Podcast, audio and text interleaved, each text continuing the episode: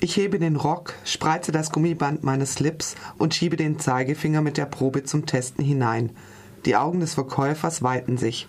Er hat Schattenflecken von den Ästen und dem spärlichen Laub des Ahornbaums auf dem Gesicht. Das Augenweiß blitzt auf, ich sehe, wie sich sein Adamsapfel beim Schlucken bewegt. Wahrscheinlich schockiert ihn auch der Anblick meiner Schamhaare. Kann sein, dass er so etwas noch nie gesehen hat. Finnisches Feuer von Johanna Sinisalo beginnt wie ein Erotikroman. Doch das ist eine falsche Fährte. Geht es doch vor allem um weibliche Selbstermächtigung und Zukunftsvisionen in einem Überwachungsstaat, um die erregende Schärfe der Droge Chili und einen ungeklärten Todesfall. Dieser Science-Fiction-Roman um die Drogendealerin Vanna spielt nicht in der fernen Zukunft, sondern 2016 in nächster zeitlicher Nähe. Sinisalo erzählt in Rückblenden davon, wie die beiden Schwestern Vanna und Manna nach dem Tod ihrer Eltern auf dem Land bei ihrer Großmutter Auliki aufwachsen. Hier erfahren sie, was es heißt, in einer Eusistokratie aufzuwachsen, einem Regime, in dem das Gesundheitsamt darüber entscheidet, was gut für seine Bürgerinnen und Bürger ist. Die finnische Eusistokratie ist das Gegenmodell zu den hedonistischen Demokratien im restlichen Europa. Diese sogenannten Verfallsdemokratien werden als ungesunde Staaten bezeichnet, in denen die Menschen über Dinge entscheiden dürfen, die nicht gut für sie sind. Handys beispielsweise, Alkohol oder Drogen selbstverständlich. Aber vor allem entscheidet der finnische Staat darüber, wie Frauen klassifiziert und domestiziert werden sollen.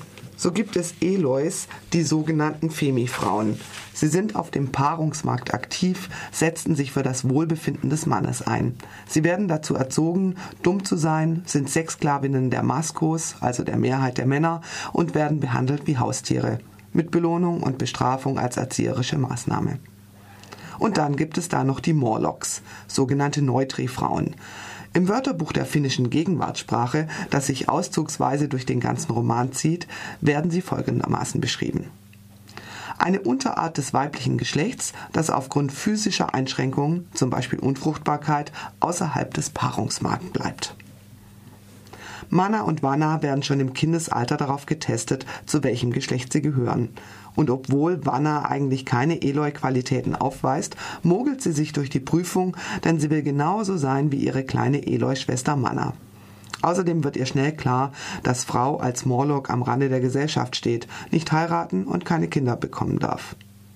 Die Klassifizierung von Frauen erinnert an Margaret Atwoods Reporter Markt aus dem Jahr 1985, dem feministischen Science-Fiction-Roman überhaupt, wo sich alles um die Unterordnung der Frauen und das Thema Fortpflanzung dreht.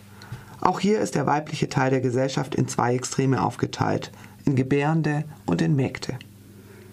Das Frauenbild in der Eusistokratie Finnlands ist ebenso frauenverachtend wie lustfeindlich. Elois sind nur dafür da, den Maskus zu gefallen, Abweichlerinnen werden bestraft. So auch in dem Märchen vom kleinen Rotschößchen, eine Rotkäppchen-Variante, herausgegeben vom Eusistokratischen Staatsverlag. Ich zitiere. Es war einmal ein braves, schönes Mädchen. Es gehorchte immer und war zu allen lieb und sanft. Es mochte schöne Kleider und ganz besonders mochte es die Farbe Rot. Darum bekam es den Eloi-Namen Rotschößchen. Das Märchen geht eigentlich ganz genauso wie Rotkäppchen, mit dem kleinen, aber feinen Unterschied, dass der Wolf eigentlich ein Prinz ist und Rotschößchen abweist, da ihr die Medizin für ihre Großmutter wichtiger gewesen ist als sein Heiratsantrag. Die Strafe für Rotschößchen, sie darf nie mehr heiraten. Heiraten wird in finnisches Feuer nur die jüngere Schwester Manna, doch ihre Ehe ist von kurzer Dauer. Auf mysteriöse Weise verschwindet Manna und Wanna hört nicht auf daran zu glauben, dass ihre Schwester noch leben könnte. So begibt sie sich gemeinsam mit ihrem geliebten Jahre auf Spurensuche. Dabei kommt sie nicht nur der Leidensgeschichte ihrer Schwester auf, Spur, auf, die Spur, sondern auch in Kontakt mit einer Untergrundgruppe, die heimlich Chili anbaut. Wanna wird selbst zur Chili-Konsumentin und Dealerin. Sie empfindet dessen Schärfe als erregend und versucht mit Hilfe der Droge Capsaicin an ihre Grenzen zu gehen. Ein Zitat. Das Brennen muss gehütet werden wie eine Flamme. Man muss es leben lassen. Man darf es nicht mit Brot oder Milchprodukten oder einem kühlen Getränk ersticken. Denn solange Mund und Magen den heiligen Schmerz spüren, werden wollüstig Opiate in den Organismus gepumpt. Das Capsaicin verleiht Wanna neben unvergleichlichen Höhenflügen auch gewisse Fähigkeiten.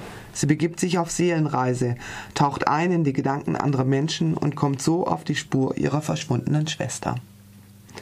Die spannende Reise durch die Rauschzustände einer Kapserin führt die Leserinnen und Leser in eine alternative Welt. Die Autorin selbst ist seit Jahrzehnten Chili-Enthusiastin mit einer extrem hohen Schärfetoleranz von rund 2 Millionen Scoville. Sinisalos Beschreibungen von Schmerz und Genuss beim Chili-Verzehr fallen dementsprechend authentisch aus.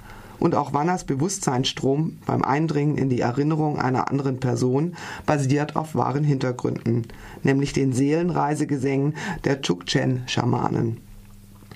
Der Realitätsbezug ist in einem guten Science-Fiction-Roman besonders wichtig, denn nur so kann das Kunststück gelingen, eine Welt ganz nah und gleichzeitig fern von der unseren glaubhaft zu erschaffen. Dies gelingt Sinisalo aufs Meisterliche. Ihre Beschreibungen von abstrusen Gesetzen, wie zum Beispiel gegen Paarungsmarkt politisch verwerfliches Handeln, reihen sich mühelos an reale Bezüge zur Sterilisation und Rassenhygiene während der NS-Zeit.